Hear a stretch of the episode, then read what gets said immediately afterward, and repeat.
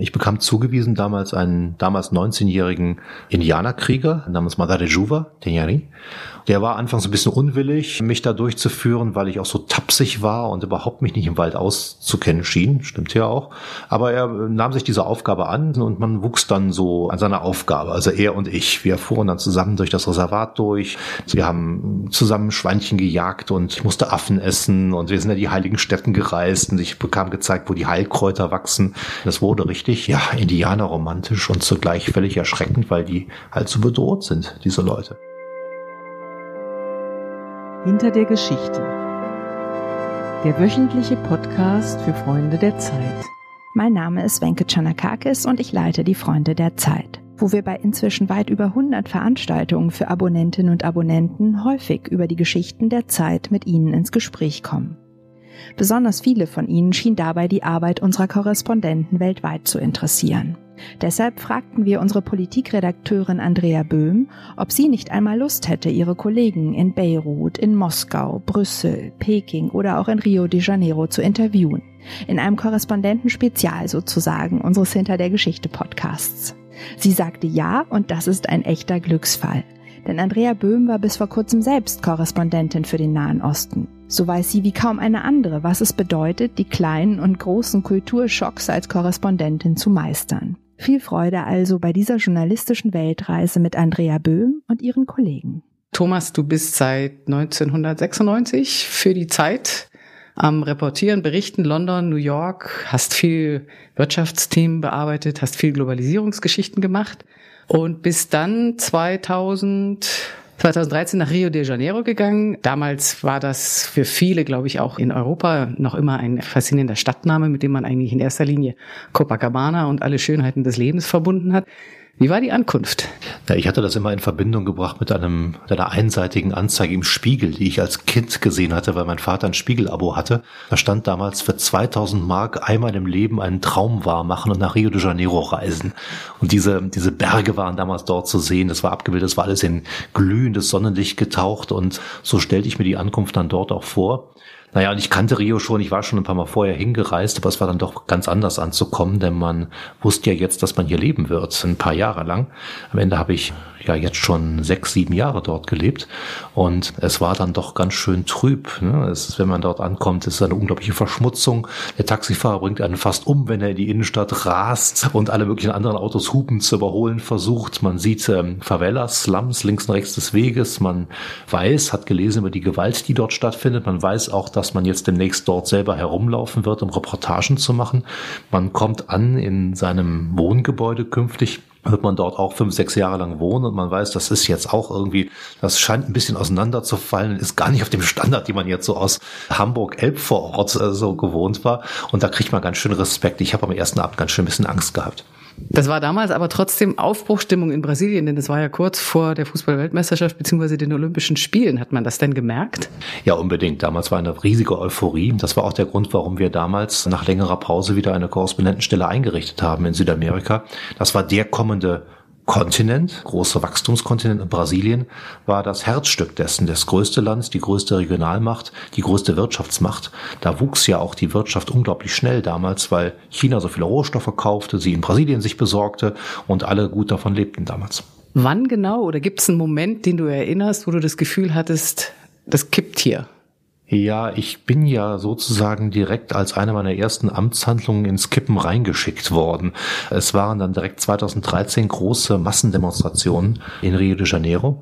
Und das war ganz witzig. Also es waren ungefähr eine Million Menschen auf der Straße und ich lief da vorne voran, direkt hinter so einer Fahne über das Maracanã-Stadion, das da irgendjemand schwenkte und so war ganz an der Spitze dieses Umzugs als Reporter eben und sah diese Menschenmassen sich bewegen und die waren alle sehr wütend. Und mir hatten alle versichert, und ich hatte auch gelesen in Einschlägen einschlägigen Büchern von brasilianischen Analysten und brasilianischen Schriftstellern, dass es niemals passieren würde, dass die Brasilianer alle, statt eine Revolution zu machen, an den Strand gehen würden. Das war immer ein blödes Klischee. Und ich merkte dann direkt in den ersten Wochen, dass es überhaupt nicht stimmte. Bei diesen Demos ging es um Es ging erstmal um alles Mögliche. Es ging darum, dass die Fahrpreise erhöht wurden. Es ging darum, dass die Krankenhäuser nicht gut ausgestattet waren. Es ging darum, dass dann für sehr viel Geld WM-Stadien gebaut wurden, also Fußballstadien gebaut wurden, Arenen im ganzen Land. Es ging darum, dass die Politiker korrupt waren und dass man annahm, dass bei dieser WM das ganze Geld wieder abgezweigt werden würde. Es ging darum, dass die kommunistische Partei Forderungen hatte und die rechten Parteien Forderungen hatte und dass vielleicht das Militär wieder kommen sollte, dass man eigentlich das Königreich wieder einrichten solle. Alles das wurde dort äh, gefordert und am Ende das zugrunde liegende war eben die große Angst und die große Unzufriedenheit, dass der Boom der den Leuten versprochen worden war, gerade schon wieder kippt und gerade wieder seine Versprechen nicht einzulösen schien. Du hast gerade angesprochen, gleich nach deiner Ankunft wurde dir bewusst, in dieser Stadt gibt es auch massive Gewalt. Also das ist inzwischen, glaube ich, auch in die Köpfe vieler europäischer Medienkonsumenten, auch vieler deutschen Leser und Fernsehzuschauer gedrungen. Du hast selbst mal eine Recherche gemacht, mitten in dieser Gewaltszene in den Favelas hinein. Wie lief die denn ab? Oh, ich habe mehrere gemacht. Ich habe direkt an meinem zweiten Arbeitstag in Rio meinen künftigen Leib- und Magenfotografen kennengelernt, den Giorgio Primera.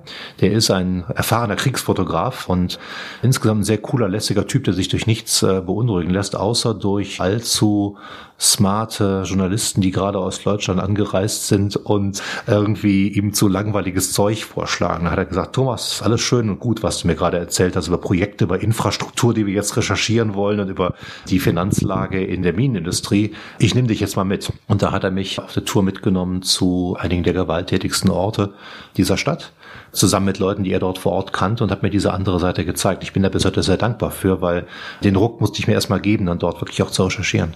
Kann man das tatsächlich als eine Art Krieg bezeichnen, was da sehr häufig in den Favelas abläuft? Kämpfe zwischen bewaffneten Banden, organisierter Kriminalität und Polizei? Ja, wir sagen ja normalerweise, dass ein Krieg eher dann zwischen Nationen oder über Landesgrenzen hinausgeht, aber das ist eine Art Bürgerkrieg vielleicht im weitesten Sinne. Eigentlich ist es ein Bandenkrieg. Es gibt im Augenblick noch zwei große landesweite Drogenbanden, die sich untereinander bekriegen und dann gibt es ungefähr zwei bis drei Milizenbanden, aus ehemaligen Polizisten und Militärs und sonstigen selbsternannten Paramilitärs zusammengesetzt, die aber auch im Drogengeschäft durchaus mitmischen und dann hat man also an jedem Ort der Stadt ungefähr fünf Banden, die aufeinander eindreschen oder sich die Köpfe einschießen. Das ist dann deswegen als Krieg äußerlich zu erkennen, weil die mit schweren Waffen da rumlaufen, einige auch schon gepanzerte Fahrzeuge haben. Die Polizei hat ja selber gepanzerte Fahrzeuge, aber wenn dann in den Panzern stattdessen Leute aus den Milizen sitzen, ist es halt schon so eine Art Kriegsszenario. Als Korrespondent, der dort lebt, gewöhnt man sich da irgendwie dran? Wie verarbeitet man das? Welche Vorsichtsmaßnahmen musst du berücksichtigen oder vornehmen, wenn du dich auf Recherche begibst? Das ist ein komplexes Thema, da stecken ja ganz viele Fragen drin. Also man selber gewöhnt sich, glaube ich, nie daran. Man ist sich dieser Gewalt ständig bewusst. Aber klar, man lebt auch sein Leben. Man fährt durch die Stadt, man geht an alle möglichen Orte, man will auch abends mal ausgehen. Man schickt seinen Sohn zur Schule, der dann immer ab und zu mal ausrichtet, dass der Mathematikunterricht heute wieder ausgefallen ist, weil es nebenan eine Schießerei gab und alle wieder in den Bunker mussten. Ja, da gewöhnt man sich nicht richtig dran und doch lebt man einfach immer weiter damit. Und zugleich ist einem immer bewusst, dass man selber überhaupt nicht zu den Hauptgefährdeten dieser Stadt gehört. Man ist ja selber immer noch in so einem Kokon aus Schutzmaßnahmen in den etwas wohlhabenderen Teilen der Stadt. Man ist nicht gezwungen, in die ärmsten Gebiete der Stadt zu gehen. Man macht das immer nur dann sehr gut vorbereitet mit entsprechenden lokalen Begleitern, die wissen, wann es gefährlich ist und wann nicht. Und man weiß, dass die anderen Leute, die dort leben, hauptsächlich die ärmeren Leute dieser Stadt, dass die jeden Tag dorthin müssen, weil sie überhaupt keinen anderen Ort haben, dass sie ihre Kinder zu Fuß durch diese Gebiete jeden Tag schicken müssen zur Schule und nicht im gesicherten Fahrzeug und dass äh, die überhaupt nicht rauskommen können, während man selber dann abends in seinem gut gesicherten Korrespondentenbüro oder in seiner eigenen Wohnung sitzt. Eine deiner umfangreichsten und vielleicht auch spektakulärsten Recherchen, also von dem, was ich auch gelesen habe, hat ganz, ganz weit weg von Rio de Janeiro stattgefunden, nämlich die Geschichte eines Ureinwohnervolkes im Amazonas. Wie bist du an dieses Thema gekommen? Ja, ich habe ja schon gesagt, dass es mir relativ viel Angst gemacht hat, überhaupt in Rio de Janeiro damals anzukommen. Ich will das auch nicht verhehlen. Ich traue mich die Sachen dann immer so nach einiger Zeit. Man geht dann doch hin, aber am Anfang hat man auch zwei, drei schlaflose Nächte und denkt sich so, um Himmels Willen, wo bist du hier reingeraten? Das ist ja alles sehr gefährlich. Und so war das beim Amazonas auch. Der Amazonas war so mein Angstrechercheort, weil ich bin jetzt nicht so Naturbursche und ich mag keine Spinnen und ich mag keine keine Schlangen. Und ich wusste aber, musste jetzt doch mal irgendwie da hinfahren und Recherchen machen, weil dort ja eines der dramatischsten Ereignisse des Klimawandels stattfindet. Der Amazonas wird systematisch abgeholzt. Er bricht bereits jetzt zusammen als Ökotop und als Spender von Wasser. Und äh, also muss man da hin und gucken.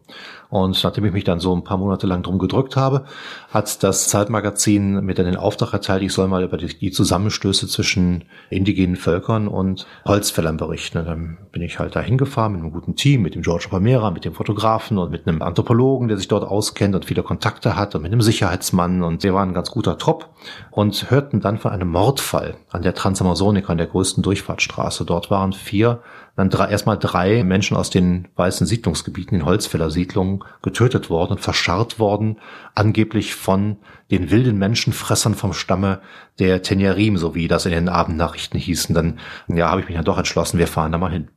Wie bist du das erste Mal den Tenyarim begegnet? Wir sind zuerst reingefahren und hatten ganz schnell bei unserer Kontaktleute dort auch Genehmigungen uns besorgt von der Polizei und von der Indianerschutzbehörde, dass wir hinfahren durften. Und als wir dann vor Ort waren und am Dorf, im ersten Dorf der Tenerim ankamen, mitten in diesem Indianerreservat, sind wir sofort festgenommen worden von einer paramilitärischen Einheit und woanders hin verschleppt worden. Wir durften gar nicht hin. Die wollten nicht, dass wir hinkommen, aus tausenden Gründen, die zum Teil dubiosen, zum Teil zu unserem eigenen Schutz gedacht waren so dass wir ein weiteres Treffen ausmachen mussten mit Hilfe der Indianerschutzbehörde viele Tage später. Und das war, das sollte an einem geheimen Ort stattfinden, wo die Tenerim gerne Leute treffen. Und ich dachte mir, das ist irgendwo mitten im Wald, an einer Waldlichtung, wo der Mond scheint und sich der Fuchs und Hase oder Anaconda und äh, Jaguar gute Nacht sagen. Aber so war es dann gar nicht, sondern sie wollten sich treffen in der Snackbar eines Supermarkts an der Durchfahrtsstraße. Und dann kamen sie an, zusammen mit ihren Leuten von der Indianerschutzbehörde, in weiße Hemden gesteckt und die Haare schön zur Seite frisiert, damit man sie auch nicht unbedingt erkennt, weil sie wurden überall auch von Lynchmobs gesucht, damals die Tenerim als Mörder und Menschenfresser. Und da konnte man sich ein bisschen unterhalten. Dann haben sie mir dann erzählt, wie betrübt sie darüber sind, dass sie so als Mörder angesehen werden, wobei sie jetzt aber auch nicht genau dementieren konnten, dass sie die drei ermordet haben. Sie sagten, sie wüssten nun überhaupt nicht genau, warum die nun verscharrt neben ihrem Dorf aufgefunden worden seien. Aber es würden ja viele Dinge passieren, von denen sie auch keine Ahnung haben. Der Sache bin ich dann damals äh, gar nicht so weit auf den Grund gekommen, wie ich wollte. Aber sie haben mich eingeladen, wiederzukommen und mit ihnen zusammen in ihrem Reservat mal zu leben und haben mir angeboten, dass sie mir alles zeigen würden, damit ich verstehen würde, warum sie so dafür kämpfen. Das fand ich interessant. Daraus ist sowas, kann man sagen, wie eine Freundschaft entstanden mit einem ganz besonderen Angehörigen dieses Volkes. Genau. Ich bekam zugewiesen damals einen damals 19-jährigen Indianerkrieger namens Madare Juva, Tenyari.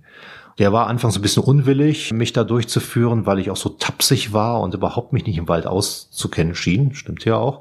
Aber er nahm sich diese Aufgabe an. Sein Häuptling hat ihn ja dazu angewiesen und man wuchs dann so an seiner Aufgabe. Also er und ich. Wir fuhren dann zusammen durch das Reservat durch, bis in die Quellregion des Flusses, wo die großen Schlangen sind und dann auch bis in die Mündungsregion des Flusses, wo die ganzen anderen Nachbarvölker sind, denen man nicht so freundlich gegenüber eingestellt ist und wo man sich gegenseitig auch schon mal ab und zu umbringt. Und wir haben zusammen Schweinchen gejagt und ich musste Affen essen und wir sind ja die heiligen Städten gereist und ich bekam gezeigt, wo die Heilkräuter wachsen. Ich bekam den geheimen Schamanen, der so ein bisschen isoliert lebt, vorgestellt, alte Geschichten erzählt. Das wurde richtig, ja, indianerromantisch und zugleich völlig erschreckend, weil die halt so bedroht sind, diese Leute. Weil es dort Goldgräber gibt, Holzfäller gibt, die immer wieder eindringen und immer wieder Leute umbringen und Wald zerstören und quasi den Lebensraum der Tenerim nach und nach ruinieren. Sag mir ganz kurz, wie schmeckt Affenfleisch? Affenfleisch schmeckt so, wie wenn man einen McDonald's Hamburger, also die Mitte daraus nimmt und ihn nochmal zwei Stunden auf den Grill legt. Das hat aber auch mit der Zubereitungsart zu tun, denn Affen, wurde mir dort erklärt, enthalten so viele Parasiten, die auch sehr leicht auf Menschen übergehen können, dass man sie einfach extrem gut durchgrillen muss. Es war jetzt nicht so der Geschmack, der mich abschreckt, es war mehr so das ganze, die ganze Idee, einen Affen zu essen, aber der Geschmack war auch nicht gut. Du hast mal beschrieben, dass dein Aufenthalt bei den Tinerim auch dadurch geprägt war, dass du irgendwann begriffen hast, die haben wahrscheinlich sogar mehr als fünf Sinne, aber die haben ganz, ganz anderes Wahrnehmungsvermögen, was die Natur angeht. Es ist gar nichts Mystisches oder sonst irgendwie Überzeichnetes oder Transzendentales, sondern die sehen, hören, riechen, schmecken einfach Sachen, für die du, glaube ich, Wochen gebraucht hast, um sie selber wahrzunehmen oder vielleicht auch nie gelernt hast, sie wahrzunehmen. Kannst du ein Beispiel geben? Ja, viele Sachen habe ich gar nicht gelernt wahrzunehmen. Anfangs fuhr Madare Juva vorne auf seinem Boot rum und deutete dann so wissens nach links und rechts in die Bäume und nickte mir zu, nach dem Motto, das hast du jetzt auch gesehen. Ich habe natürlich nie was gesehen. Da Da waren irgendwelche Tiere, die man hätte sehen können und manchmal auch andere Zeichen, wie zum Beispiel kleine Schwärme von Schmetterlingen oder Schwärme anderer Insekten, die darauf hindeuteten, dass da irgendwo Tiere waren, die man aber gerade nicht sehen konnte. Die wussten nur ganz genau, was es bedeutet, wenn jetzt hier die Insekten langkommen und dort die Schmetterlinge langfliegen. Und all das habe ich nur nach und nach begriffen und mehr theoretisch als praktisch. Irgendwann stellte der völlig äh, ja, ermüdete Malarejuva mich dann mal auf seine Waldlichtung hin und sagt, jetzt hör mal auf zu atmen sei mal ganz ruhig, du trampelst hier immer nur rum, so kannst du eh nichts hören. Und jetzt lausch doch mal und sag mir mal dann gleich, was du hier siehst. Und ich war ganz zufrieden mit mir, weil ich dann gemerkt habe, dass da oben rechts, wo ich hinschaute, der Affe saß. Ich habe also gesagt, da ist ein Affe. Ich habe ihn gesehen. Und er freute sich auch, dass ich einen Affen gesehen hatte und sagte, die anderen elf sitzen hinter dir. Wie hast du dich mit ihm verständigt? Er spricht ein gebrochenes Portugiesisch und das ist manchmal ein bisschen schwer zu erraten, was er alles damit meint. Es gab aber auch zwei Klatten von alten Büchern, die eine amerikanische und eine kanadische Missionsschwester mal in den 60er, 70er Jahren angefertigt hatten, wo so ein Vokabelübersetzungssystem drin entwickelt wurde aus dem Caguahiva, was die Stammessprache ist, ins Portugiesische und umgekehrt. Das habe ich mir dann durchgelesen. Ich habe die Sprache so höchstens sehr, sehr, sehr passiv kennengelernt, aber ich konnte nachher verstehen, wie die ihre Sätze bauen und, und welches Vokabular vorkommt und was die da zu sagen versuchen. Und als ich das einmal begriffen hatte, konnte ich auch deren Portugiesisch besser verstehen, sozusagen dekonstruieren. Die Tinyerim sind ja dann auf traurige Weise auch nochmal weltberühmt geworden, nämlich während der fürchterlichen Waldbrände im Amazonas. Hast du einen Eindruck, kannst du irgendwie einschätzen, wie sehr ihr Lebensraum dadurch beeinträchtigt, zerstört worden ist. Können Sie das überhaupt selber abschätzen? Ja, die haben in den letzten Wochen äh, ziemlich große Expeditionen unternommen durch ihr eigenes Gebiet, um überhaupt mal Bestand aufzunehmen der Verbrennung und der, der Zerstörung. Die sind wohl recht groß. Das hat auch wahrscheinlich damit zu tun, das kann ich aber auch nur mutmaßen, dass die Brandstifter, die Leute, die dort die Feuer gelegt haben, also Viehwirte und andere Leute, die dort gerne vordringen möchten, dass die ganz gezielt die Gebiete in Brand gesteckt haben, wo die Tenjerim auch äh, besonders wichtige Orte. Das bezieht sich vor allem auf zwei Kastanienhaine, die sie dort haben. Da wachsen Paranüsse und viele andere Dinge auch. Und diese Kastanienhaine sind zugleich das Zentrum des Lebens für ungefähr drei bis vier Monate im Jahr, in denen sie nomadisch im Wald leben. Die haben dann dort eine Jagdbasis und sie sammeln Früchte und sie sammeln Paranüsse und machen viele andere Dinge und schwärmen aus und jagen. Die Tenerim verstehen alles über die verschiedene Tiere, die dort langkommen, die kennen die Rhythmen der Tiere und die sind jetzt alle unterbrochen und die Paranusbäume sind auch zum Teil nicht mehr da und sie müssen jetzt das ganze Leben neu organisieren. Die wissen gar nicht wohin in diesen drei Monaten im Jahr, in denen sie jetzt den anderen Teil ihres Lebens und ihrer wirtschaftlichen Aktivität verleben wollen. Und das ist schon sehr einschneidend für die. Wir können jetzt stundenlang über den Amazonas weiterreden, aber du bist ja unser Mann in Lateinamerika. Das heißt, du bist zuständig für wie viele Länder? Ja, eine ganze Menge, wenn man Suriname und sowas noch dazu rechnet. Das ist auch gar nicht zu schaffen, denn man kann nicht gleichzeitig aus all diesen Ländern berichten. Man springt dann eruptiv dorthin, wo gerade was los ist. Nur in den vergangenen Wochen und Monaten war quasi in all diesen Ländern gleichzeitig was los. Ich glaube, nur in Paraguay war es einigermaßen ruhig. Du spielst an auf die, ja, die, die gewaltige Welle von Unruhen, Massendemonstrationen, versuchten Revolutionen, Rücktritten. Kann man tatsächlich als Korrespondent dann versuchen, aus so vielen parallelen Ereignissen sowas wie eine, eine Erklärung zu finden, eine, die das alles zusammenfassen kann, oder muss, muss man wirklich tatsächlich für jedes einzelne Land ja, seine eigene Analyse entwickeln? Ja, beides. Man muss vorsichtig sein, damit zu generalisieren, selbst wenn die Dinge von außen gleich aussehen. Nur ähm, es kann auch nicht sein, dass plötzlich auf einem ganzen Kontinent in verschiedenen Ländern ungefähr die gleichen Arten von Phänomenen auftreten. Also ein Hang Regierender von links und rechts zu mehr Autoritarismus und Aufstände auf den Straßen und Forderungen, die ziemlich ähnlich aussehen. Also da muss man auch nach den Verbindungen suchen. Man muss, glaube ich, beides machen. Mir ging es in meiner Zeit als Nahostkorrespondentin so, dass ich dann über die Jahre für, war auch, glaube ich, für 16 Länder zuständig. Zu einigen entwickelt man dann irgendwann eine Distanz. Da möchte man auch nicht mehr so gerne hin. Zu anderen entwickelt man aus Gründen, die man oft selber nicht nachvollziehen kann, eine regelrechte Liebe. Bei mir war das der Irak und der Jemen. Gibt's das bei dir auch? Ja, ich war ja an recht vielen Orten schon unterwegs gewesen. Ich hatte angefangen als Korrespondent in London, äh, bin dann nach New York gegangen und jetzt habe ich diesen Blumenstrauß an unheimlich unterschiedlichen, farbenfrohen äh, Ländern da in Südamerika. Schwer zu sagen. Ich glaube, man, ich habe eine nostalgische Erinnerung an, an Brooklyn, wo ich damals gelebt habe. Also die New Yorker Zeit hat mir sehr gut gefallen, weil es auch eine sehr große Zeit des Umbruchs war. Auch schon mit düsteren Tönen, weil das war damals, als ich dort war, war es der Anfang der George W. Bush Zeit. Da begann also dort auch das Amerika, das ich aus früheren Besuchen als ein sehr freiheitsliebendes und seinen demokratischen Traditionen verpflichtetes Land kannte, sie allmählich so ein bisschen wandelte in ein Land, in dem man auch gerne mal im Gleichschritt ging, in dem man sehr bereitwillig seinen Koffer öffnete vor dem Sicherheitsbeamten am Flughafen, um zu zeigen, ich habe hier nichts zu verbergen. Und das war mir alles schon damals ein bisschen unheimlich, aber diese Zeit war interessant, anregend und sehr schön in Südamerika. Ich hatte eine sehr lange schon eine Beziehung gehabt zu Brasilien und, und auch ein, zwei anderen Ländern in dieser Region. War immer sehr fasziniert gewesen, sehr gerne hingereist, habe viele meiner Urlaube dort verbracht, ab und zu mal ein Sabbatical. Das immer sehr geliebt, auch für seine gerade Brasilien auch für seine Warmherzigkeit und Offenheit und die Lebensfreude, die dort trotz aller Schwierigkeiten, ökonomischen Schwierigkeiten herrscht.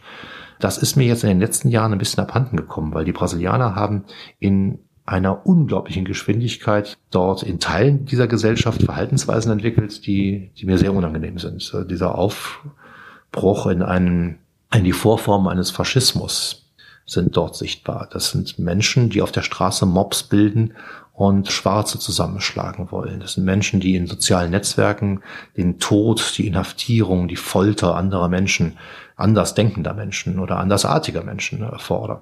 Äh, eine Welle von Intoleranz von links, aber stärker von rechts, die ich dort sehe, die hat mir viel Laune verdorben in dem Land im Augenblick. Äh, ich sehe auch, dass meine eigenen Kollegen dann bedroht werden. Ich selber jetzt noch am wenigsten. Mir ist das sehr selten passiert, dass ich mal dort bedroht oder angefeindet worden bin. Aber ich sehe viele Kollegen, die also wirklich schlimmste Anfeindungen dort erleben. Siehst du denn auch Widerstand gegen diese Form von Radikalisierung, diese Form von Gewaltbereitschaft, auch gegen diese massiv ansteigende Intoleranz? Gibt sowas wie eine demokratische Zivilgesellschaft, die dagegen aufbegehrt? Ja, es gibt so, sozusagen das, was man als die Stimmen der Vernunft bezeichnen würde, Stimmen der politischen Mitte, von Mitte links bis Mitte rechts, das gibt es. Aber in diesem allgemeinen Geschrei, dieser allgemeinen Polarisierung in den sozialen Medien, aber auch in den anderen Medien, auf den Straßen, bei den Demonstrationen, da hört man dann vor allem die anderen Stimmen. Und die Anfeindungen, die dann auch ganz schnell ins Persönliche abrutschen, die auch dazu geeignet sind, einen, seine persönliche Sicherheit fürchten zu lassen, die dann gegenüber bestimmten Politikern, aber auch Medienvertretern geäußert werden. Also da, wenn man das alles hört, dann hört man das auch lauter als die braven Stimmen der Mitte. Und auch die, die Linke zum Beispiel, die sich jetzt dann sehr stark gegen den doch sehr rechtsextremen aktuellen Präsidenten Bolsonaro wehrt, die ist jetzt auch nicht unbedingt immer, findet auch nicht unbedingt immer den richtigen Ton. Also die gehen dann auch ins Autoritäre manchmal ab und das macht mir genauso viel Angst. Oder nicht ganz so viel Angst, aber ebenso Angst. Ja. Beschreib uns doch zum Abschluss noch ein, zwei, drei Orte in Rio de Janeiro, wo du all das, was dich jetzt auch bedrückt an diesem Land vergessen kannst, wo du einfach gerne hingehst, wo du äh, das, was du an den Brasilianern und an Brasilien liebst, so richtig genießen kannst. Okay, lass mal überlegen. Davon einige Orte auch verschwunden sind in der letzten Zeit, weil die geschlossen worden sind. Nein, aber der Praia do Diabo ist äh, zum Beispiel sehr schön. Der, der Strand des Teufels in der Nähe des Apuador. Das ist aus meiner Sicht eine der demokratischsten Strände, die es dort gibt. Da gibt es arme Menschen und reiche Menschen und die machen dort zusammen Sport und spielen diese völlig absurde Sportart Fuji Volley. Das ist so eine Art Volleyball, bei dem man aber nicht die Hände benutzen darf, sondern alles andere. Und kannst du das? Äh, ja, ich habe mal einen Kurs belegt, aber ich werde, glaube ich, nur aus Mitleid dort ab und zu mal mit einem Team zugeteilt. Sonst gibt's da gibt's da wenig Chancen.